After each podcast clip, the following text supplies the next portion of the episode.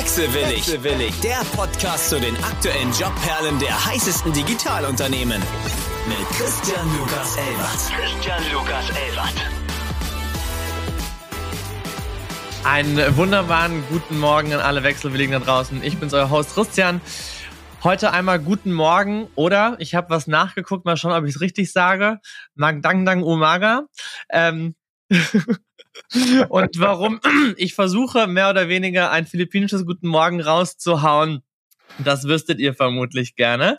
Aber ich glaube, die Auflösung kommt gleich.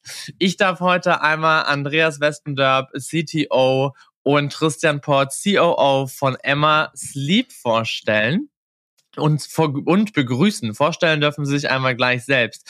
Emma Sleep wird vermutlich den meisten ein Begriff sein. Die Emma-Matratzen, das war die Renaissance der Matratzen der letzten 20 Jahre. Wir haben einige kommen und gehen sehen. Emma ist geblieben. Was genau uns erwartet oder was wir über Emma wissen müssen, dürfen die beiden uns gleich vorstellen. Einen wunderschönen guten Morgen. Hallo. Guten Morgen. Hallo. 2013 einmal gegründet, damals als Bettzeit, jetzt bekannt als Emma. Und ähm, seit doch nun etwas längerer Zeit sind Andreas und Christian auf C-Level-Ebene dabei. Normalerweise haben wir immer oder sprechen wir jemanden aus der Personalrichtung. Umso interessanter finde ich heute, dass wir einmal die technische Seite auch einmal abdecken dürfen. In einem perfekten Setup mit Mikro und Headset, so loben wir uns das. Andreas, was müssen wir über dich wissen? Ein Wrap-up über deine Reise? Wie bist du in der Startup-Szene hängen geblieben? Bewusst, unbewusst? Was müssen wir über dich wissen? Hängen geblieben. Mhm. Hallo, mein, mein Name ist Andreas Westendorf. Ich bin der Chief Technology Officer von Emma Sleep, wie du gerade gesagt hast, richtig. Ähm, seit nunmehr etwas über zwei Jahren dabei. Und ähm, ja, wie bin ich zu Emma gekommen? Ähm, ich bin von Haus aus und vom Hintergrund her Softwareentwickler ähm, habe dann eine Zeit lang äh, als Softwareentwickler ähm, auch äh, und Softwarearchitekt gearbeitet, bin dann in die Beratung eingestiegen, fast zehn Jahre in der Beratung gewesen und ähm, dann über verschiedene Stationen dann äh, schlussendlich in ja dem Thema Design von Technologieteams und und und Aufbau von und Scale-up vor allen Dingen von Tech-Teams gelandet und das äh, hat sich dann vor zwei Jahren sehr gut gefügt zu den sehr spannenden Herausforderungen, die es bei Emma gibt und gab. Und äh, ja, heute bauen wir äh, zusammen, also Christian und und und ich, äh, quasi den ja den Backbone der sich weiter sehr gut entwickelten Emma auf. Und da können wir, glaube ich, heute auch ein bisschen was zu erzählen. War Emma das erste richtige Startup, wo du angefangen hattest? Oder hattest du davor mhm. auch Stationen, die etwas Early Stage waren? Ja, also ich war auch bei äh, zwischenzeitlich dann nach der Beratung und äh, vor Emma sozusagen war ich bei Zalando auch. Äh, das kann man aber eigentlich zu dem Zeitpunkt nicht mehr als Startup äh, bezeichnen. Ähm, aber durchaus was, was auch äh, Parallelen hat jetzt zu Emma, dieser äh, Schritt von einem Startup, also von einer Firma, die quasi auch anfänglich erstmal ums Überleben kämpft. Jedes Startup ist anfäng anfänglich erstmal im Survival Mode in dieses Scale-up-Thema. Äh, also wie äh, bekommen wir das hin, dass die Dinge, die uns äh, erfolgreich gemacht haben am Anfang, uns nicht anfangen zu blockieren hinten raus, wenn es äh, anfängt groß zu werden. Und das ist genau so eine äh, die, diese Zone, in der ich auch, glaube ich, meinen meinen größten Wertbeitrag äh, äh, bringen kann, nämlich äh, genau diese diese diese ähm, diesen Change, diese Transformation von Startup zu Scale-up ähm, aufzubauen, ohne die wichtigsten Eigenschaften und Charakteristika eben des Startups zu verlieren und eben diesen, auch diese Geschwindigkeit und äh, den, den Tatendrang und die, Ambition, die ambitionierten Ziele. Christian, auch an dich einen wunderschönen guten Morgen. Ja? COO von Emma. Es ist ja ein Offline-Produkt, also ich würde mal sagen, very, very operations heavy. Ähm, von der Produktion über die Supply Chain, über die Delivery und später ähm, der Usage ähm, des Produktes. Guten Morgen an dich. Was müssen wir über dich wissen? Wie hast du dich in das Land der Matratzen verirrt? Ja, guten Morgen auf meiner Seite. Ja, das ist eine gute Frage. Das frage ich mich wirklich manchmal auch, wie das zustande kam. Äh, vielleicht kurz zu meinem Hintergrund. Ähm, ich war auch lange Jahre Unternehmensberater, zehn Jahre Unternehmensberater, davon lange Zeit bei Porsche Consulting im Bereich Automobil, Automobilzulieferer, Konsumgüter unterwegs. Also ganz weit weg von der Matratze oder auch von Startups, eher große Corporates beraten. Ähm, und äh, bin dann eher zu, damals hieß es noch Bettzeit gelangt, ähm, durch eine Anfrage von einem der Gründer, Dennis. Äh, wir kannten uns noch vom Studium her und der suchte dann jemanden, der die Operations äh, weiter aufbaut. Und ähm, ja, es hat sich super spannend angehört und äh, irgendwie hat mich die, die, die Frage gefesselt, die Anfrage gefesselt und als Berater denkt man auch ab einem gewissen Punkt immer mal, was kann ich denn eigentlich sonst noch machen? Ähm, und äh, ja, so bin ich dann bei Emma gelandet, weil ich die Aufgabe spannend fand, da wirklich was Nachhaltiges aufzubauen, operative Führung äh, zu übernehmen. Und ähm, ähm, ja, jetzt sind es mittlerweile viereinhalb Jahre. 2018, Oktober 2018 bin ich zu immer gestoßen. Also ich bin so ein bisschen der Dinosaurier in der Firma. Ähm, war immer in der Rolle und musste mich da auch erst einfinden, äh, weil es ja natürlich doch ganz anderes Umfeld ist, äh, sehr agil, wenig prozessgetrieben, äh, ganz viel, was man aufbauen muss. Und äh, äh, ja, dass das dann so durchgestartet ist, äh, hat sich, glaube ich, weder Andreas noch ich vorstellen können, als wir damals unterschrieben haben. Aber umso, umso erfreulicher, dass wir das jetzt ähm, ja weltweit aufbauen können, dass wir hier wirklich äh, Fußstapfen hinterlassen können mit einer ganz tollen Mannschaft und äh, ganz äh, tollen Talenten, die wir mittlerweile weltweit im Einsatz haben. Also ich äh, deswegen auf dein philippinisches Grußwort zurückzukommen, um das schon mal zu freuen. Ich sitze gerade in unserem großen Büro in Manila, äh, wo wir mittlerweile über 250 Mitarbeiter haben, um die äh, Asia Pacific Region zu bedienen. Ähm, ja, also wie gesagt, viereinhalb Jahre dabei, ähm, bin in der Verantwortung für alles, was ich sage immer schief gehen kann. Ja, also von von dem Einkauf über die Qualität, die Produktion äh, bis bis hin zum Kundenservice und der operativen Exzellenz und ähm, steuere das weltweit mit unseren Partnern. Also wir produzieren nicht selber, wir haben sogenannte Subcontractors, die das für uns machen, ähm, äh, sowohl im Warehousing, im Logistikbereich, aber auch in der Produktion eben. Und äh, ja, macht mir nach wie vor extrem viel Freude. Und ich glaube, sowohl Andreas als auch ich haben jeden Tag noch eine sehr steile Lernkurve. Jetzt hast du es mir einmal vorweggenommen.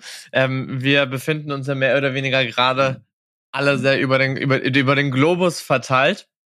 Ich habe wirklich gerade alles gegeben, äh, das philippinische Guten Morgen einmal rauszuhauen. Da wirst du vermutlich ein bisschen besser sein inzwischen. Aber du hast es ja gerade schon gesagt. Emma ist sehr, sehr groß geworden. Ähm, ihr seid weltweit verteilt. Ähm, wenn ich mir richtig, also wenn ich richtig recherchiert habe, ähm, Shanghai, Mexico City, Lissabon und Frankfurt. Ähm, du durftest dem schwäbischen Ländle somit ähm, den Rücken kehren. Ähm, ich hatte damals auch einen kleinen Exkurs in dem äh, schwäbischen Exil. War dann doch ganz froh, dass es schnell vorbei war.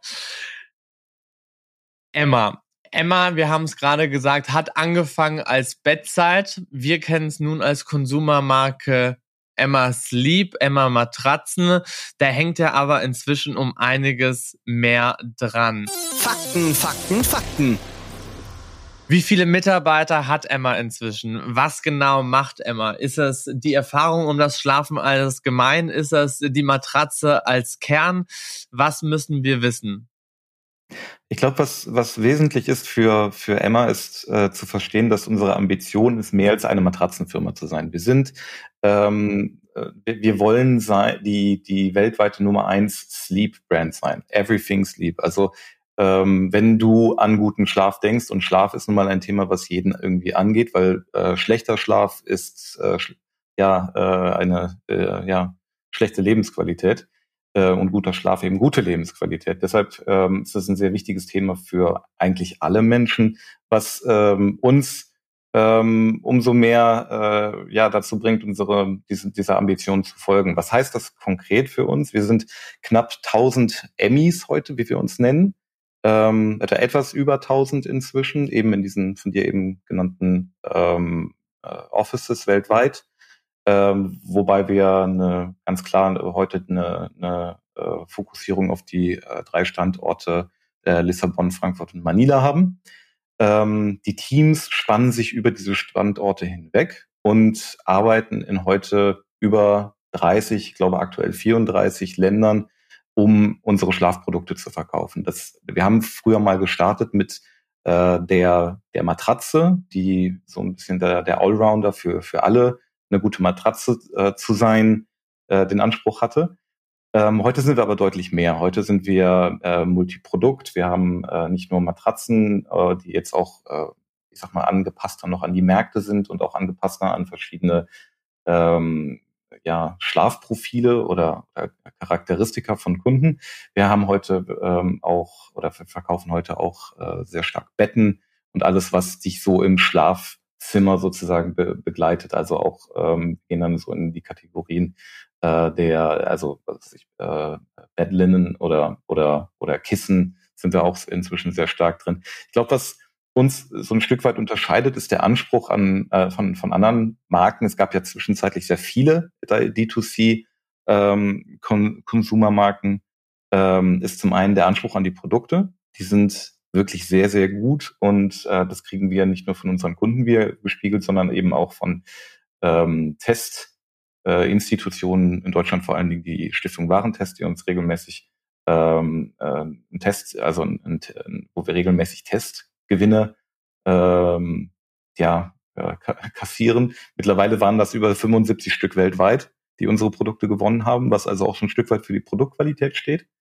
Ähm, und ähm, auf der anderen Seite ist es halt, äh, ist es auch unser Vorteil, dass wir ähm, eben dadurch, dass wir in Europa äh, anfangs schon gewachsen sind, eine gewisse Komplexität der Märkte und an äh, Anpassungen an die jeweiligen Märkte schon früh gelernt haben.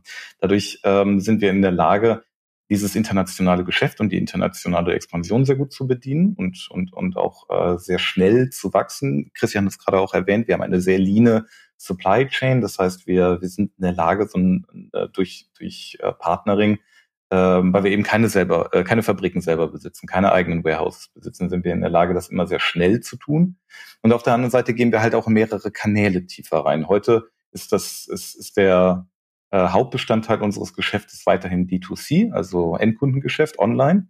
Aber wir sind auch inzwischen in über ähm, äh, 3000 Retail-Stores zu finden. Äh, also man kann unsere Produkte auch äh, physisch in einem, in, in einem Offline-Store inzwischen finden und das sind halt auch Themen, diese Offline-Welt, äh, Retail-Welt, äh, Wholesale-Welt, die, die äh, wir noch deutlich stärker ausbauen werden und wo wir auch noch sehr viel Wachstumspotenzial sehen. Du hast es gerade schon erwähnt, ähm, es gab ja zwischendrin einige Brands, das war ja wirklich, äh, ich nenne es ja liebevoll die Renaissance der Matratzer. Auf einmal haben wir uns alle überlegt, wie schlafen wir eigentlich? Ich glaube, der große Vorreiter war damals Casper aus den USA. Und dann kam Eve und Bett 1 und Schlag mich tot. Was war der ausschlaggebende Punkt, dass Emma sich gehalten hat, beziehungsweise überlebt hat und dann auch noch mit äh, grandiosen Wachstumszahlen brillieren kann? Ja, also ich glaube, ähm, es gibt nicht den einen Erfolgsfaktor. Äh, du hast es genannt, es gab viele bekannte Wettbewerber, manche davon, Casper hat sich aus Europa schon wieder verabschiedet, Eve ist mittlerweile insolvent.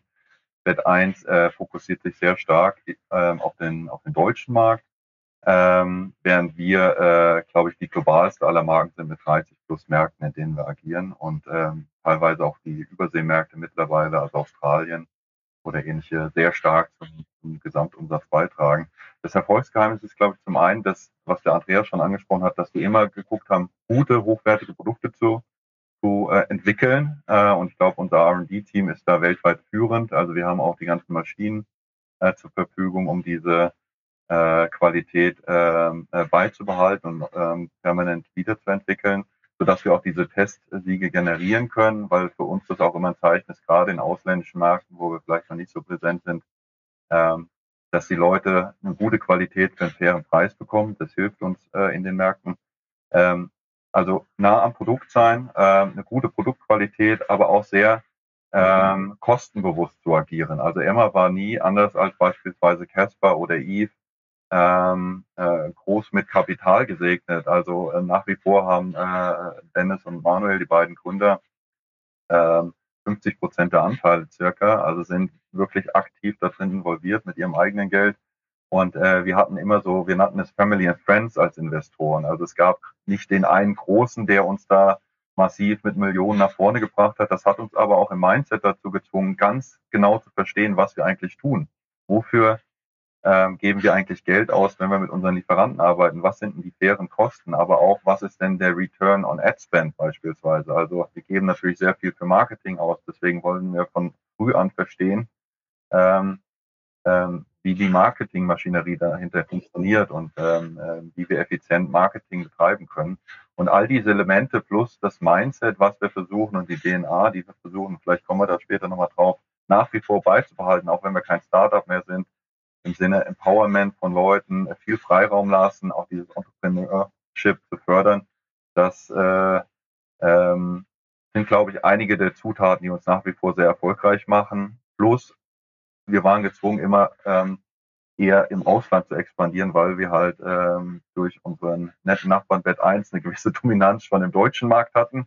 Ähm, in den Anfangsjahren gerade, was uns das Leben schwer gemacht hat und wir gezwungen waren, unser Glück erst in der Ferne zu suchen. Also die Niederlande waren unser erster großer Erfolg eigentlich. Äh, und äh, dann kamen Länder wie Frankreich, UK und so weiter. Und das hat uns dann gezwungen, sehr früh auch zu verstehen, wie ticken denn eigentlich unsere Nachbarn und Konsumenten. Und interessanterweise, mir war das gar nicht so bewusst, äh, sind da schon erhebliche Unterschiede teilweise. Allein wenn du von Deutschland nach Frankreich gehst äh, und äh, das fängt von Größen an der Matratzen und geht über Liegegefühle bis hin zu der Höhe der Matratze und anderen Schlafgewohnheiten. Und ja, wir haben es geschafft, äh, weltweit äh, relativ schnell zu adaptieren und äh, weltweit äh, einen Schlüssel zu finden, diese Mark Märkte zu erschließen. Und ich glaube, in Summe machen all diese Zutaten den Erfolg von Emma aus. Du hast mir jetzt meine nächste Frage leider vorweggegriffen. Das war nämlich meine ganz, ganz wichtige Frage zur, Exp zur Expansion. Ich hätte natürlich gedacht, dass jedes Land anders schläft, äh, was ja, also du hast ja generell bei vielen Direct-to-Consumer-Produkten einfach so krass kulturelle Unterschiede und wir unterschätzen eigentlich, wie wichtig ja so eine Matratze ist und wie viel Zeit wir drauf verbringen und wie viel das für unsere Lebensqualität ähm, tut.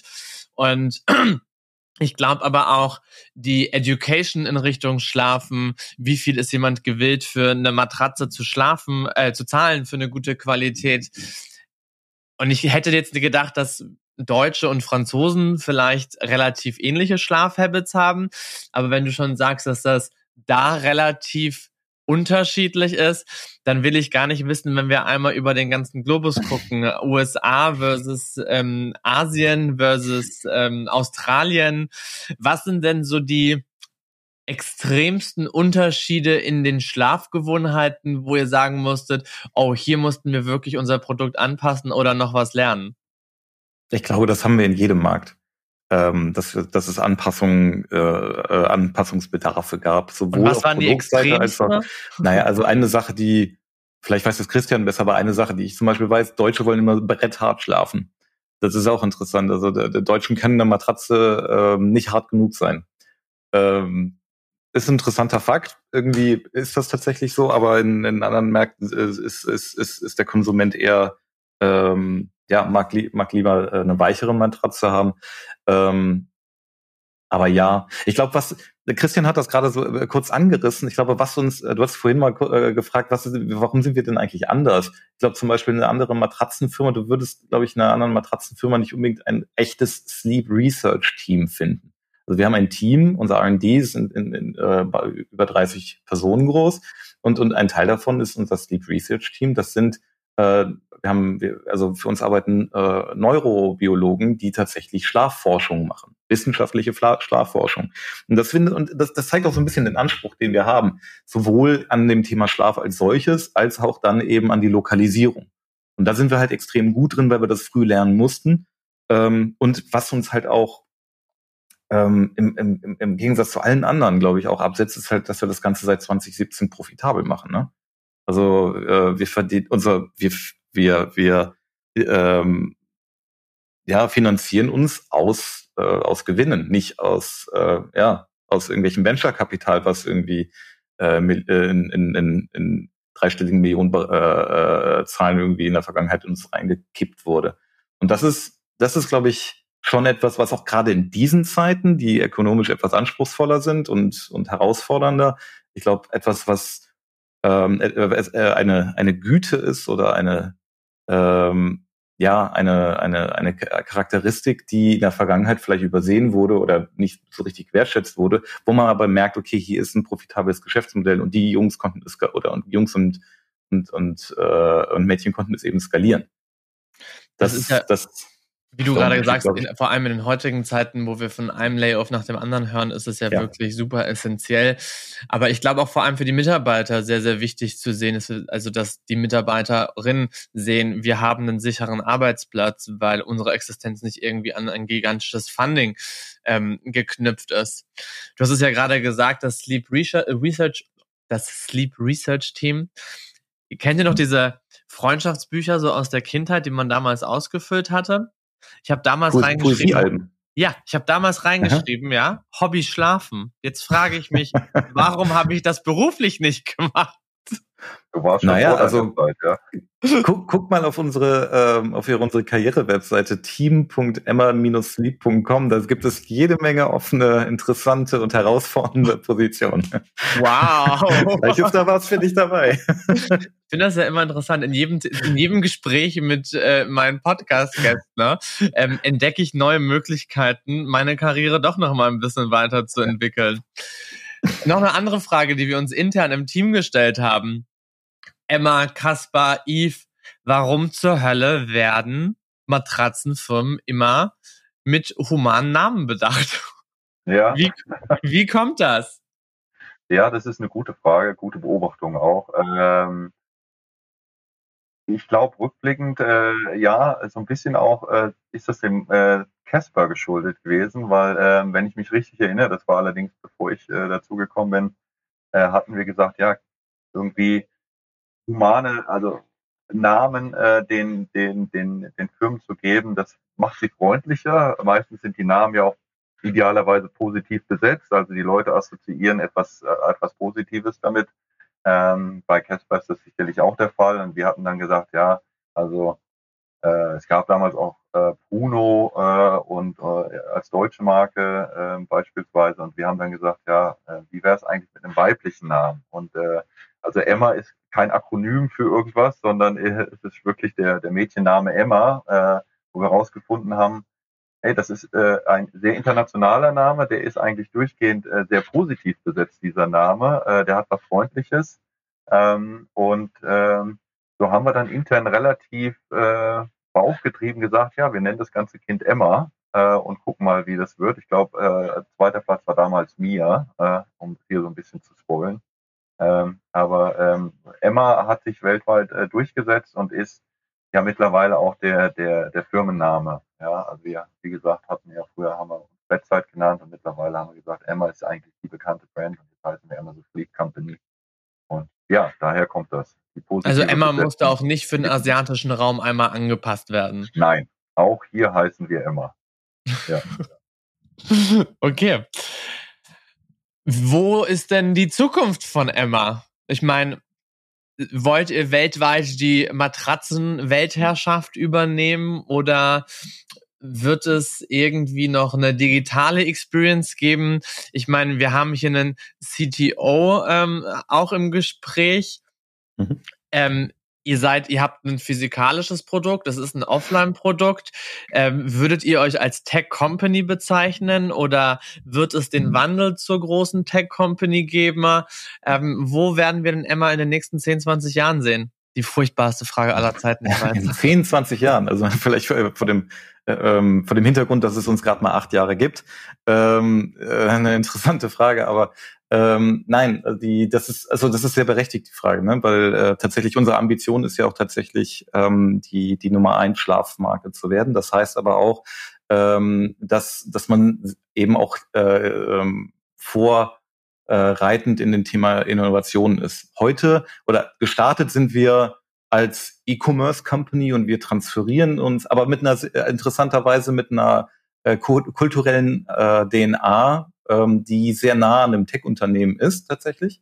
Ähm, und wir tran und transformieren uns auch ein Stück weit immer mehr Richtung äh, eines äh, Tech-Unternehmens. Die Produkte sind heute, die Brot- und Butter-Produkte sind in der Tat offline. Wir betreiben aber auch äh, Research und und und ex und, und ähm, haben auch äh, jetzt die ersten äh, rein digitalen Value Propositions, also der rein digitalen Produkt äh, ergänzenden Produkte, die wir rausbringen. Wir haben eine ähm, mit Emma Up eine Sleep Coaching App, also die ähm, die äh, das Thema Schlaf für den Konsumenten nochmal so ein bisschen versucht ganzheitlicher anzufassen, weil es eben ein sehr äh, guter Schlaf hängt von sehr vielen Faktoren ab. Und ähm, das, das ist jetzt nicht so, dass es irgendwie die eine äh, Silver Bullet, den einen Faktor gibt, den man, wenn man ihn verändert, auf einmal einen guten Schlaf hat. Es hängt, es ist sehr individuell und es hängt von sehr vielen Faktoren ab. Und deshalb ist dieses Coaching geht genau in diese Richtung, zu besser zu verstehen, an welchen Faktoren es vielleicht an meinem persönlichen Schlaf ähm, äh, ähm, irgendwie mangelt, äh, dass ich vielleicht, äh, keine Ahnung, äh, mein das hat was mit Ernährung zu tun, das hat aber auch mit den Umgebungsfaktoren im Schlafzimmer zu tun. Wir forschen auch tatsächlich an Tech-Produkten, also Produkten, wo die ähm, konventionelle analoge Welt äh, mit der digitalen sich verbindet. Wir hatten auch äh, in der Vergangenheit, wir haben auch aktuell ein ähm, erste Tech-Produkte, also eine smarte Matratze zum Beispiel, die sich aktiv auf äh, die Liege äh, Gewohnheiten des äh, Schlafenden einstellt. Also ganz simples Prinzip dahinter. Ähm, also je, je, nachdem, ob du auf der Seite oder auf dem Rücken oder auf dem Bauch schläfst, brauchst du unterschiedliche äh, Unterstützungsprofile in der Matratze. Deshalb haben, wenn man sich die Matratzen seitlich geschnitten anguckt, äh, gibt es da verschiedene Zonen, verschiedene Aussparungen, um unterschiedliche Unterstützungsprofile ähm, äh, äh, zu haben. Und äh, jetzt gibt es die, zum Beispiel diese Wendematratzen. Wenn man hauptsächlich äh, Rücken- oder Seitenschläfer ist, benutzt man die eine oder die andere Seite man kann so eine Matratze nur leider nicht ähm, während äh, des Schlafes äh, unter jemandem drehen, während der, wenn der sich gedreht hat, weil man dreht sich ganz normalerweise irgendwie 30 bis 90 Mal in der Nacht. Ähm, das ist das ist völlig normal und ähm, man kann das aber so eine Wendematratze fixiert dich ja quasi auf eine Liegeposition. Unsere Idee war dann äh, zu sagen, okay, wir haben aktive Elemente in der, in der Matratze, die quasi mitbekommen, wie du liegst, ob du auf dem Rücken oder auf der Seite liegst und dann äh, gewisse Zonen anpassen. Das ist äh, so eine adaptive äh, Liegeunterfläche und die tun das, ohne dass sie dich aufwecken dabei. Also es ist jetzt nicht so, dass du da einen Motor hörst oder irgendwas äh, oder Luftzischen, dass du dann davon aufwachst, sondern das Ganze passiert vibrations- und geräuschlos. Das haben wir schon mal ähm, getestet. Das ist aber tatsächlich ähm, heute auch noch ähm, R&D. Also das ist Forschung weiterhin, weil es noch keine etablierte Kategorie ist. Es gibt so ein paar in den USA, ein, ein paar Firmen, die da, äh, da ist der Markt ein bisschen weiter, da ist das schon ähm, irgendwie besser äh, verstanden, dass das tatsächlich ein interessantes Thema ist. Ähm, aber ähm, wir sind da auch tatsächlich mit unserem Sleep Research Team ganz vorne mit dabei bei dieser, bei der äh, Prototypisierung von solchen Produkten und das gucken wir uns an. Aber wenn du so Emma als Ganzes dir anguckst und was wir heute machen und äh, was unser Kerngeschäft ist, womit wir unser Geld verdienen, wir sind eine E-Commerce-Firma für Schlafprodukte. So, aber wir haben, wir haben nun mal auch eine, durch unsere starke Positionierung gerade und unser äh, großes Wachstum eben die, die Möglichkeit halt auch an solchen Themen äh, tatsächlich äh, Pioniere zu sein. Also ich glaube, äh, da ist wirklich noch ganz viel Potenzial drin. Du hast gefragt, wo wir in zehn, zehn Jahren sein. Äh, das ist natürlich schwierig zu sagen. Ähm, wir haben wieder ein sehr erfolgreiches Jahr hinter uns gebracht. Ähm, ähm, wir transformieren, äh, wie Andreas gesagt hat, uns selber in, in eine Multiprodukt-Company, alles, was mit Schlaf zu tun hat, also auch Betten, die ganzen Accessories, aber auch diese smarten Produkte, die Emma Motion, die wir jetzt in Europa und USA schon vertreiben, weil gerade in den USA der Markt Richtung in diese Richtung geht. Es ist auch Schlaf, ist ein Lifestyle-Produkt, mehr und mehr in manchen Märkten. Die Leute interessieren sich viel mehr für Schlaf und was Schlaf eigentlich für meine Gesundheit äh, tun kann. Ähm, also da gibt es ja diverse Sleep-Apps äh, und äh, dergleichen mehr. Ähm, also das ist sicherlich ein ganz spannender Markt. Ähm, darüber hinaus wird es eigentlich äh, rauslaufen, dass es ein Produktkanalmix ist. Also wir ähm, penetrieren die Märkte im E-Commerce-Bereich, im Wholesale-Bereich. Wir werden jetzt unseren eigenen Store aufmachen. In China arbeiten wir mit einem Franchise-Konzept mit eigenen Stores. Ähm, wir arbeiten auch über Marketplaces und äh, wollen natürlich in den Märkten, in denen wir jetzt sind, äh, gibt es unendlich viel Wachstumspotenzial, gerade in den neueren Märkten, ähm, wo wir äh, noch extremes Potenzial mit den existierenden Strukturen sehen, also den existierenden Produktlinien auch. Die ganze Welt des Schlafs ist eigentlich sehr fragmentiert. Also wir müssen gar nicht so radikal äh, über ganz neue Elemente nachdenken. Das tun wir zwar auch, aber äh, es be bedeutet, dass wir da äh, weltweit noch extremes Potenzial haben. Und klar, wir wollen idealerweise äh, irgendwann mal die Größten werden. Im, im E-Commerce-Bereich sind wir das sicherlich schon. Ähm, aber wir wollen es nachhaltig tun ähm, und uns nicht Marktanteile erkaufen oder irgendwelche Hierarchiereaktionen machen, sondern das, was uns erfolgreich gemacht hat in der Vergangenheit, das werden wir auch beibehalten. Rationale Entscheidungen, unternehmerische Entscheidungen treffen ähm, und äh, das Ganze auf gesunde Beine stellen und äh, nachhaltig mit unserem äh, Emmys weltweit ähm, ja, zum Erfolg von Emma beitragen. Und idealerweise wird das ganz groß. Ja, also noch viel Luft nach oben. Es scheint so. Ähm, die meisten Fragen, die ich tatsächlich irgendwie vorbereitet hatte, die beantwortet ihr mir alle im Redefluss. Das ist ein bisschen schwierig, aber eigentlich auch ganz gut. Ähm, somit haben wir alle Themen abgedeckt. Ihr habt gerade eben auch schon erwähnt, ihr seid ja bisschen mehr Mitarbeiter inzwischen. Nicht, dass du seid ihr noch ein Startup, seid ihr ein Startup in einem lateren Stage, ist es, ist es schon eigentlich ein Mittelständler, ist es ein Konzern? Wir hatten aber schon mal drüber gesprochen und ihr habt gesagt, euch ist es trotzdem wichtig, so ein bisschen die Startup-Atmosphäre im Alltag, im Arbeitsalltag beizubehalten. Wie darf ich mir das vorstellen? Wenn sich jetzt jemand bei Emma bewirbt oder bei Emma anfängt, wie ist die Teamatmosphäre? Was unterscheidet euch vielleicht von anderen Arbeitgebern? Mhm. Wild Guess. Benefit Bullshit Bingo. Ja, also das ist uns total wichtig, weil das ist ähm, tatsächlich, wenn man wenn man es wirklich auf eine Sache reduzieren würde, was ist der Erfolg dieser Firma? Warum sind wir in der Lage, dieses äh, Geschäftsmodell, was kein rein digitales ist, sondern ganz klassisches eigentlich, trotzdem annähernd exponentiell wachsen zu lassen. Wir verdoppeln uns alle 12 bis 24 Monate. Das muss man ja erstmal mit, einer, mit einem physikalischen Produkt hinkriegen. Warum geht das? Wenn du es auf eine Sache kondensierst, dann ist es eben diese kulturelle DNA, die wir haben, dieses, dieser, diese kulturellen Werte.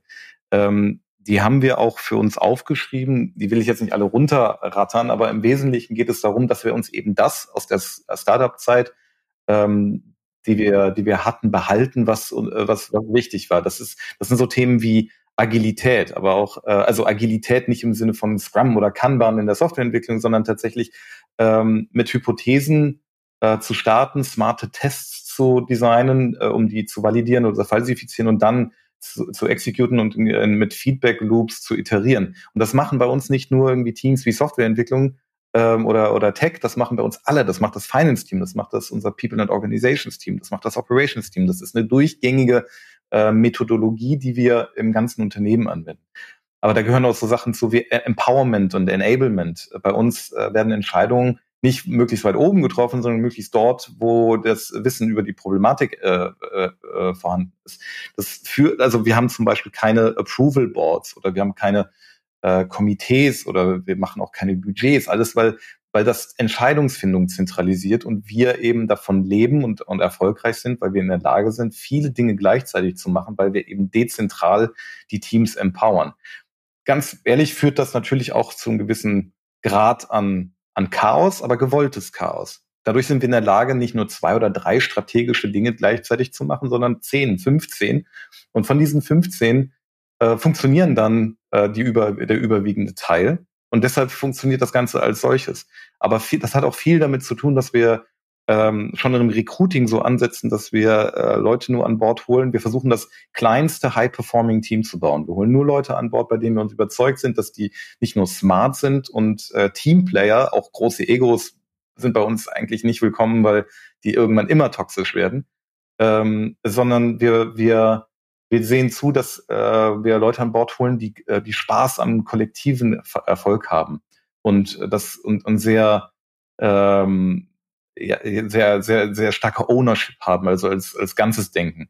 Ähm, wir versuchen jedem jede Woche sozusagen globalen Kontext zu geben. Wir machen jede jede Woche so ein All Hands Meeting, in dem wir quasi die äh, die die die aktuelle Situation der der Firma beleuchten und jeder den Connect nach oben äh, zur, zur, zum Leadership hinbekommt, um zu wissen, ähm, auch wie er, äh, wie er oder sie alltägliche Entscheidungen treffen soll. Damit, ähm, und, und das sind so Dinge, die sind in einem Startup normal, wenn man 10, 15, 20 Leute ist, aber die halt mit 1000 Leuten in der Komplexität dieser, dieser, dieser Ma Masse an Menschen halt sehr, sehr schwierig wird. Deshalb äh, designen wir eigentlich alles darum, ähm, im, im Kleinen weiterhin wie Startups, wie eine Menge von Startups zu funktionieren und zu agieren, die aber gut miteinander aligned sind. Das funktioniert mal besser, mal schlechter. Man muss auch äh, sagen, dass da ein gewisses, wie gesagt, äh, Chaos und auch mal eine Volatilität dabei ist, aber das macht das Ganze auch super spannend. Und was eine, eine Metapher oder ein, ein Bild, was ich immer ganz gerne bemühe, ist auch der Energielevel bei Emma ist halt enorm. Das heißt, wenn du in einen, ich sage immer, wenn du in einen Raum voller Emmys kommst, und du, du, du wirfst einen Ball hinein, der wird den Boden nicht berühren. Irgendjemand wird ihn spielen. Ähm, weil es, es wartet niemand darauf, dass irgendwas entschieden wird. Es wird gemacht. Und das ist ein tolles Umfeld, äh, um zu arbeiten, weil das, da, du, du einfach äh, Dinge äh, Fahrt gewinnen, ohne das einzelne, äh, das, das an, anpeitschen oder so, sondern, äh, sondern eben der Spaß am Erfolg und am Wachsen der Firma, aber auch persönlichen Wachstum ähm, das, das, äh, das alle eint. Gewolltes Chaos oder orchestriertes Chaos? Christian, nach zehn Jahren Beratung, äh, wie kommst du damit zurecht? ja, äh, mittlerweile sehr gut. Aber in der Tat, äh, gute Vorlage. Äh, als ich angefangen habe, habe ich auch in der, äh, in der Tat äh, ein paar Wochen gebraucht, um um mich da einzufinden und äh, habe mir auch äh, zwischendurch gedacht, okay, das ist jetzt mal so komplett anders als das, was ich gewohnt bin. Ähm, ist, ist aber mittlerweile so, dass ich es sehr zu schätzen äh, weiß. Ähm, und ich glaube, würde, ich würde mich auch schwer tun, jetzt in ein, ein äh, tradiertes Unternehmen zu gehen mit, äh, mit diesen ganzen Konzernstrukturen, äh, die ich nur allzu gut noch kenne aus meiner Beratertätigkeit. Ähm, ich glaube, wichtig ist, dass wir uns selber immer wieder hinterfragen. Äh, das, was Andreas gesagt hat, das stimmt alles. Äh, und ähm, ich glaube, das ist auch Teil äh, des Erfolgs, dass wir, es kann manchmal anstrengend sein, ja, wir challengen uns auch gegenseitig im konstruktiven, äh, in konstruktiven Bahnen. Ähm, aber das heißt natürlich, dass du auch immer mal wieder dich adaptieren musst. Du hast vielleicht gerade mal eine Struktur aufgebaut und hast vielleicht was im Kopf und dann hat jemand aber anders nochmal eine andere Idee. Ähm, die vielleicht zu einem nochmal besseren Ergebnis führt. Und dann ähm, äh, macht es natürlich Sinn, sich dem äh, anzunehmen. Also wir glauben auch sehr stark an komplementäre Teams äh, unterschiedlicher Couleur. Also manche sind eher disruptiv, kreativ. Ähm, ich bin vielleicht äh, als Operationsmann nicht der disruptivste Denker, äh, aber die Frage ist auch, ob das äh, Teil meiner Aufgabe ist. Ähm, aber ich weiß, wen ich reinholen muss, um äh, solche Denkanstöße zu kriegen. Und, und das macht es aus, dass man auch äh, hier egal in welcher, äh, ähm, auf welchem Hierarchielevel man hier arbeitet, ähm, wirklich Mut haben kann, als Incomplete Leader zu agieren und zu sagen, hey, ich mache das auch alles zum ersten Mal. Ich würde gerne nochmal dein Sparring haben und lass uns mal gemeinsam drüber nachdenken. Und das ist kein Zeichen von Schwäche, sondern eher von Stärke aus meiner Sicht, weil man äh, äh, dann nochmal ganz andere Denkanstöße bekommt. Und klar werden wir uns auch immer wieder hinterfragen im Sinne von, wo müssen wir uns weiter professionalisieren? Also wir äh, ziehen natürlich jetzt auch Prozesse ein. Äh, das ist auch notwendig, damit der Kern des Businesses, wir drehen ja ein großes Rad mittlerweile, hatten wir ja drüber gesprochen, sehr stabil läuft und äh, dann die Agilität dahin geht, wo sie benötigt ist, nämlich auf der unternehmerischen Seite, der kreativen Seite. Und äh, ja, die Systeme, äh, die das Ganze dann auch noch tragen, ähm, äh, sind wir ja auch gerade am Einführen. Also so Stück für Stück gucken wir immer, was brauchen wir jetzt, ähm, ohne dabei aber den Kern unserer DNA zu gefährden. Und ich glaube, das ist ganz, ganz wichtig. Also wir versuchen nach wie vor ganz stark diese DNA beizubehalten, die uns groß gemacht hat, äh, auch entsprechend die Leute zu finden, die diese DNA weiter befeuern und mittragen. Und als ein Beispiel, ähm, äh, Dennis, unsere, einer unserer beiden Gründer, der verwendet immer noch 50 Prozent, 60 Prozent seiner Zeit äh, genau in diese, in, in, in diese Themen, Organisationsentwicklung, Organisationsdesign, Training, People Development, Recruiting-Prozess ähm, und DNA. Und äh, das zeigt, wie wichtig das ist. Und äh, wir alle sind auch jeden Freitag und, und auch unter der Woche beispielsweise in Recruiting-Gesprächen. Also das ist jetzt nicht nur was, äh, was irgendwie andere machen, sondern auch äh, jeder C-Level äh, interviewt auch, äh, weil uns eben so wichtig ist, die richtigen Talente zu finden. Und nicht nur in Bezug auf fachliche Skills, sondern wirklich, äh, dass sie als, als Charakter ideal auch zu Emma passen. Und wir glauben da eher, dass äh, die, die, die Einstellung wichtiger ist als letztlich äh, das rein fachliche. Wenn wir uns jetzt Mitarbeiter angucken. Und das ist ja immer so, wenn man jetzt sagt, ich möchte jetzt im Startup anfangen, ist natürlich immer eine Motivation, zum Beispiel Mitarbeiterbeteiligung. Ist das etwas, was es bei euch auch gibt oder seid ihr da schon einfach zu groß, dass das zu komplex ist? Wir versuchen sehr gute Gehälter zu zahlen. Ähm, äh, wir versuchen natürlich auch ähm, zweimal im Jahr äh, machen wir äh, quasi eine Bestandsaufnahme, was die Performance angeht. Wir haben sogenannte Sounding Boards, wo wir neben der Performance natürlich uns auch das Gehalt angucken und äh, dann auch in der Lage sind, ähm, den Mitarbeitern, wenn die Performance stimmt, deutlich größere Gehaltssprünge zu, äh, zu, zu, zu zugestehen, ähm, so äh, dass man hier relativ äh, schnell eine Karriere machen kann, äh, die man so äh, in, in Konzernstrukturen nicht machen könnte. Also als Beispiel äh, sind da sicherlich äh, mein oder unser Kollege, der äh, CMO, ähm, aber auch unser Director für Finance, die sind noch keine 30 Jahre alt und leiten das. Ja, und ähm, ich glaube, das sind auch so interne Leuchttürme ähm, ähm, und Role Models für das, was man hier äh, in relativ jungen Jahren äh, bei entsprechender Performance äh, sehr schnell erreichen kann. Und, und dann kalibrieren wir natürlich immer das Gehalt, aber es ist jetzt nicht so, dass wir ähm, alle, für alle Mitarbeiter ein breites Beteiligungsprogramm haben in Offenheit. Ich glaube auch, ähm, vielleicht, da würde ich auch gerne noch was zu, äh, dazu äh, zu sagen, weil das ist halt auch Teil äh, der, der, der, ein, ein, des, des ähm, ja, dieser DNA. Wir wollen Menschen intrinsisch motivieren. Und ähm, ich bin großer Fan von äh, dem äh, von der Theorie von äh, von Motivation 3.0 von Daniel Pink. Ähm, da geht es im Wesentlichen um drei, Thema, äh, drei Themen. Purpose, äh, Mastery und Autonomy. Und das sind eben, äh, also Leseempfehlung, äh, sehr, sehr, äh, äh, sehr, sehr gut. Hast du noch ähm, einen kleinen aber, Code für uns? genau, Affiliate. Ne. Äh, es ist eins der Bücher, die tatsächlich äh, mein, in, in, in mein Leadership äh, äh, Charakteristika oder mein Leadership-Stil wesentlich geprägt haben, weil ich schwer davon äh, überzeugt bin und das auch selber so empfinde, dass eben ähm, der, der, der ähm, ich als Mensch sehr getrieben bin von diesen drei intrinsischen Faktoren. Also äh, arbeite ich auch irgendwie auf einen größeren Zweck hin? Ist das etwas, äh, sehe ich meinen Teil im Ganzen? Ähm, oder robote ich äh, äh, sozusagen meinen Tag von, von neun bis fünf? Ähm, oder äh, und das Thema ähm, Autonomie, also der, der äh, ich sehe ein Problem und die, mir wird die Freiheit gegeben, den kreativen Prozess zu dessen Lösung zu finden. Also das ist auch meine persönliche Befriedigung, dann äh, diese, diesen, diesen Weg äh, zu finden, anstatt anstelle von äh, ich werde, mir wird gesagt, mir wird mitgeteilt, wie ich etwas zu lösen habe. Ähm, Menschen sind auch stolz auf diesen kreativen Prozess und die, die Lösung von Problemen. Und das dritte ist halt auch Wachstum.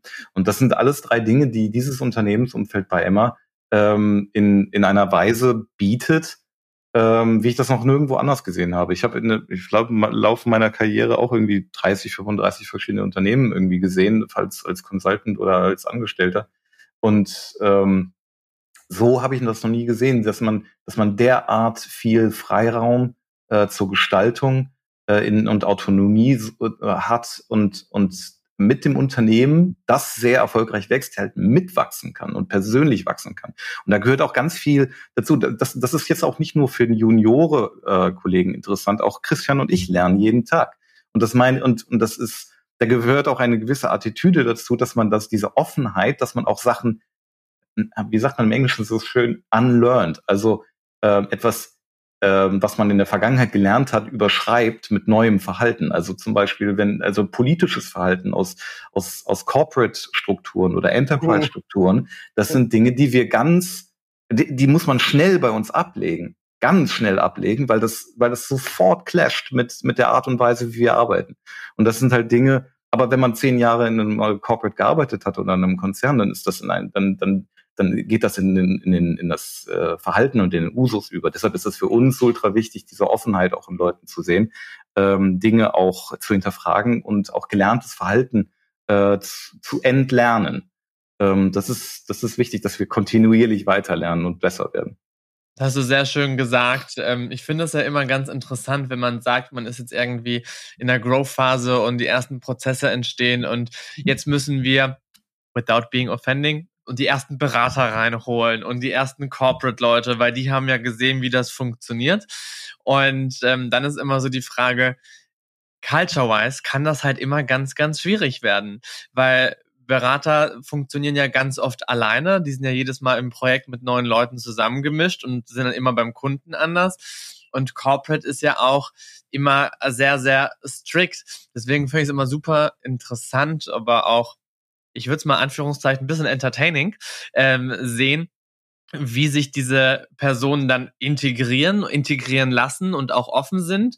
Oder wo du halt relativ schnell siehst, also auf gar keinen Fall wird das hier funktionieren. Bon voyage, sayonara, es war schön mit euch, aber next. Ähm, deswegen, wie du gerade gesagt hast, super wichtig, dieses Unlearning und, also ich meine, das ist ja im Endeffekt die, der Inbegriff von Offenheit, dass du sagst, ich bin überhaupt offen und gewillt, was zu lernen und mich auch zu verändern und nicht allen Leuten zu erzählen, wie es irgendwie am besten läuft. Ihr seid jetzt zwei beziehungsweise vier Jahre ähm, bei Emma. Ganz kurz, was war die verrückteste Startup Emma Story, die ihr erlebt hattet? Ich glaube, äh, wenn du in der Supply Chain bist, hast du hast du unzählige dieser dieser dieser War Stories. Äh, also als ich angefangen habe, äh, stand da auf einmal ein, ein riesen Container mit irgendwelchen Komponenten, die geordert wurden, die wir überhaupt nicht brauchen konnten und keiner wusste mehr, warum wir den geordert haben. Und es hat irgendwie zehn Mann gebraucht, diese Container zu entladen. Und bis heute fragen, ich weiß bis heute nicht, wo dieser Container gelandet ist, aber äh, ja, bis, bis zu einem Feuer äh, in einer unserer Fabriken, äh, kurz bevor Black Friday angefangen hat äh, äh, und quasi der komplette Bestand vernichtet war und äh, äh, uns massiv durchgeschüttelt hat, aber wir haben es irgendwie alle doch dann hingekriegt, ja, und letztlich auch äh, sicherlich natürlich Covid. Ähm, ähm, als Covid kam, äh, muss man dazu sagen, wir waren mitten in der Due Diligence mit Haniel. Äh, Covid kam nach Europa. Wir haben uns gefragt, was heißt das für Emma? Wir waren auch da ja noch eine junge Firma und äh, hatten noch keinen großen Ankerinvestor drin. Ähm, und ähm, was heißt das für die Performance und, und, und wie wird sich der Kunde verhalten und wie was heißt die Supply Chain? Und wir sind dann relativ schnell kam ja dieser Boom Home and Living, jeder hat sich das schön gemacht, sind wir um, glaube ich, 170 Prozent gewachsen. Also äh, und Faktor 6 im, im Ausstoß, was, was, was Matratzen angeht, nur in einem Jahr. Das, das waren schon so Phasen, da Andreas hatte da, glaube ich, auch angefangen. Äh, ich erinnere mich, ich habe noch auf der Skipiste gestanden und habe versucht, äh, Kapazitäten zu organisieren und habe mich irgendwelchen Lieferanten angedient damals noch äh, dass die uns doch bitte unterstützen. Und wir hatten beide Angst, dass uns der Laden irgendwann um die Ohren fliegt, äh, weil es so ein Stresstest für die komplette Organisation war. Systeme, Supply Chain. Äh, wir haben, äh, ich glaube, 300 neue Mitarbeiter in dem Jahr geonboardet. Und das sind so, das sind dann so alles so Themen, die, die, die prägen einen äh, und äh, machen einen aber auch resilient und ähm, zeigen, was eigentlich möglich ist, äh, wenn man doch die Ärmel hochkrempelt und die Hände spuckt, äh, genau und äh, als Team da fungiert. Ähm, und äh, ich glaube, davon haben wir genug äh, mittlerweile. Also es ist nicht das erste Rodeo, was wir geritten sind. Aber so, so schnell schockiert euch nichts mehr. So schnell schockiert uns, glaube ich, jetzt erstmal nichts mehr. Nee, also zwei Jahre Covid, äh, dann ist Covid mehr oder weniger vorbei, dann geht äh, leider äh, der traurige Krieg in der Ukraine los, äh, mit wieder laute Implikationen. Äh, ähm, in allen Bereichen und äh, parallel wachsen wir so stark. Also ich glaube, wir sind äh, durch mehrere Stahlbäder gegangen mittlerweile. Andreas. Ja, also vielleicht, jetzt bin ich äh, nicht so nah dran an brennenden Warehouses, ähm, aber nichtsdestotrotz bei uns haben, also ähm, dieser, dieser Schritt von einer, von einer Millionen-Company zu einer bald Milliarden-Company ist halt auch für äh, jetzt die, die Systeme und die Technologielandschaft, für uns, äh, wo, wo ich ja das Augenmerk drauf habe, ähm, ein, auch eine, ja, eine, das, das ist keine inkrementelle Verbesserung, die da genu, genu, genügend wäre, um ähm, das zu ermöglichen. Das heißt, als ich dazugekommen bin, haben wir mit einem äh, monolithischen Systemansatz da gearbeitet und ähm, naja, wir haben halt auch, ich habe schon relativ früh gesehen, dass wir haben, unser Geschäft ist halt hochgradig saisonal und gegen Black Friday äh, fängt die High, äh, am Black Friday fängt die High Season an und dann hat tatsächlich auch, also ich erinnere mich auch an so ein paar Sessions, wo wir dann bis morgens um vier äh, äh, im, zusammen gedebuggt haben, ich die Leute ins Bett schicken musste, damit wir dann irgendwie am nächsten Tag das Problem lösen können. Wir aber auch tatsächlich ähm, ja auch auch äh, dadurch also wirkliche Outages hatten, die, weil, weil die Systeme einfach an ihre, äh, an ihre Leistungsgrenzen kamen. Und das war dann umso mehr sozusagen der, der Treiber, dass wir unsere Systemlandschaft äh, verbessern, quasi neu erfinden, einen Sprung nach vorne machen in das, was man heute Composable Commerce nennt. Ähm, das ist auch der Grund, warum wir unsere Technologie, warum unser Technologieteam äh, inzwischen äh, tatsächlich auch äh, so einen, einen sehr relevanten Teil des, des Unternehmens ausmacht und warum wir da so stark investieren äh, und warum wir auch immer mehr zu einem äh, zu einer Tech-Company werden in, in innerlich. Ähm, aber ja, also diese diese Geschichten gibt es. Ähm, dankenswerterweise hat sich die Welt aber auch schon äh, deutlich äh, weiter, äh, also unsere die die die die Welt dort schon verbessert. Also vergleichbar ist äh, zuvor zwei Jahren ist es nicht mehr und unser letzter Black Friday lief äh, super rund und wir saßen nur, also wir saßen auch wieder bis um drei Uhr morgens vor den Screens, aber eigentlich, weil wir nicht äh, glauben konnten, dass es so glatt läuft. Ich wollte ähm, gerade sagen, das sind die Momente, wo man dann wirklich sagt so, und und passiert jetzt ja, noch ja. was? Bitte, also, bitte, bitte. Es, es, es gab, gibt auch noch genug zu tun, so ist nicht. Aber, ähm, aber es ist schon toll, auch was wir in zwei Jahren geschafft haben. Generell kann man sagen, Emma bewegt sich in der doppelten Geschwindigkeit wie jedes andere Unternehmen. Also was in anderen Unternehmen äh, Monate braucht, machen wir in der Regel in Wochen. Was Wochen äh, äh, normaler in, in anderen äh, Kontexten braucht, ähm, äh, das passiert bei uns in Tagen. Also das ist so die generelle Attitüde. Wir sind super schnell unterwegs. Ähm, weil wir agil sind, sind wir aber auch in der Lage, dann Kurs zu korrigieren, falls wir uns geirrt haben, was auch passiert. Ähm, aber das ist okay. Und äh, again, ne, das, das macht einfach auch einen riesen Bock, so zu arbeiten. Emma, das Speedy Gonzales der Matratzenwelt. Wenn man sich entscheiden möchte, bei Enna, äh, bei Enna, wow, bei Emma anzuheuern, mhm. ähm, eine Freundin, mit der ich heute Morgen geschrieben habe, heißt Enna. Hallo auch an dieser Stelle. Wenn man sich für Emma entscheiden möchte, was sucht ihr im Moment? Wo brennt der Schuh am meisten? Higher, higher, higher. Ich glaube, das kann man gar nicht so sagen, weil wir tatsächlich in allen Bereichen ähm, exzellente Leute äh, brauchen und, und suchen. Ähm, also es sind tatsächlich nicht, es sind über es sind, glaube ich, 150 offene Stellen oder sowas. Das heißt, es ist richtig, richtig viel Bedarf da. Ähm, ganz klar im Bereich Technologie, aber auch in Operations, auch in, in Unternehmensentwicklung. Ähm, wir sind sehr selektiv im Prozess. Ähm, das ist sehr wichtig für uns. Deshalb ähm, äh, ist es aber auch ähm, zum Beispiel die Recruiting-Erfahrung als solche. Wer, also das Format, das wir wählen, Christian hat eben erwähnt, wir interviewen alle auch selber. Wir delegieren das nicht weg in eine Recruiting-Abteilung. Äh, das geht ja noch, das geht noch viel, also das, das, das geht noch viel weiter. Wir rekrutieren nicht nur für unseren Bereich. Ich rekrutiere auch für Business Development. Ich rekrutiere auch für Operations. Christian rekrutiert auch für Product, Tech Product Management. Also das ist einfach, weil wir uns als Firma verstehen und nicht als eine Anhäufung von Subkulturen. Ähm, und das ist eben eine, eine Kultur ist, wenn, wenn wenn ihr jetzt äh, die, die Zuschauer ähm, Interesse gewonnen habt, da mal reinzugucken, wie gesagt, tut das ähm, sehr gerne. Wir sind ein sehr spannendes Umfeld und bei uns kann man echt Impact machen.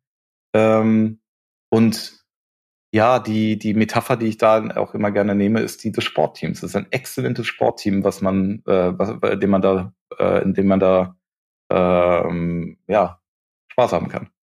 Ja, vielleicht nochmal. Äh, also wir suchen in, in, in allen verschiedenen Business Domains. Äh, wäre unfair, dass wir hier den Startvorteil nutzen und äh, speziell Operations und Tech highlighten. Da suchen wir auch.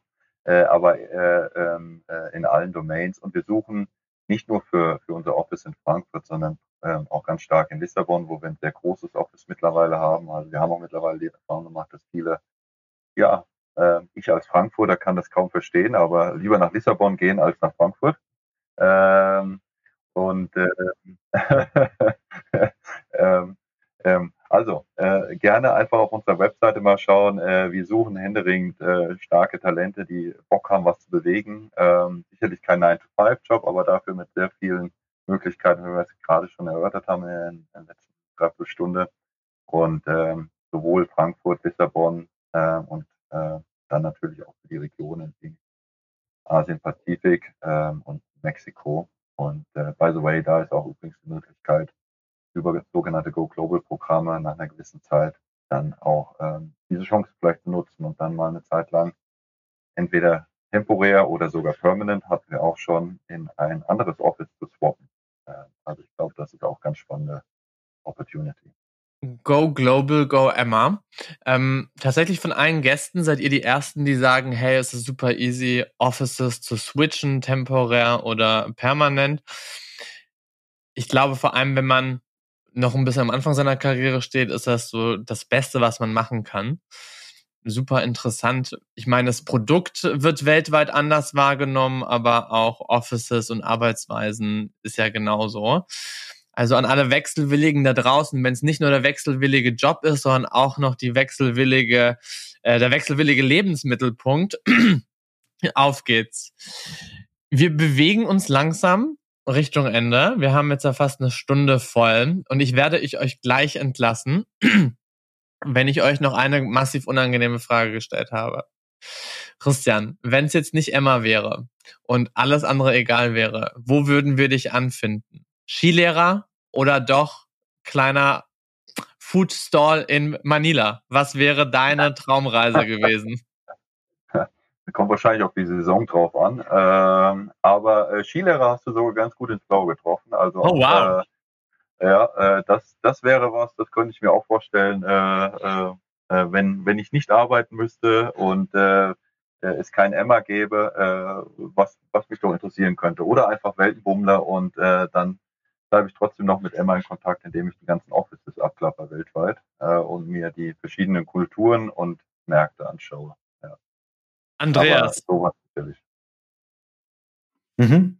Ähm, ja, also wenn ich nicht für sozusagen äh, arbeiten müsste, ich würde auch irgendwas in, in, in, in, in Tech machen, weil es mich einfach zu sehr intrinsisch motiviert. Ist ein bisschen langweilig, ähm, weil irgendwie, man könnte meinen, ich hätte keine Hobbys, aber irgendwie ist das, was ich mache, mein Hobby.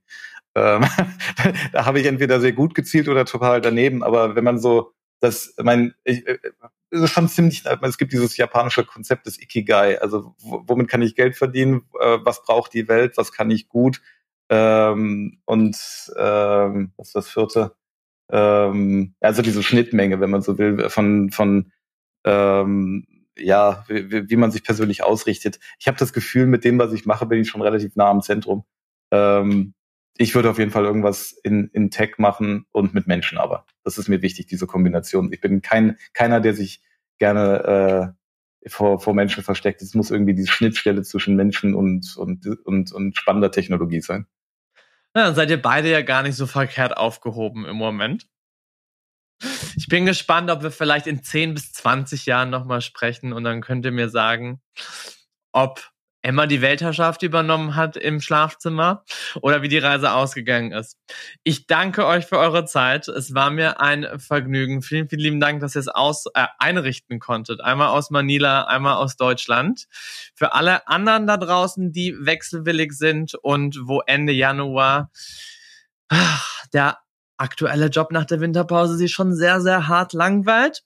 Ich glaube, Emma wäre eine ganz, ganz gute Option.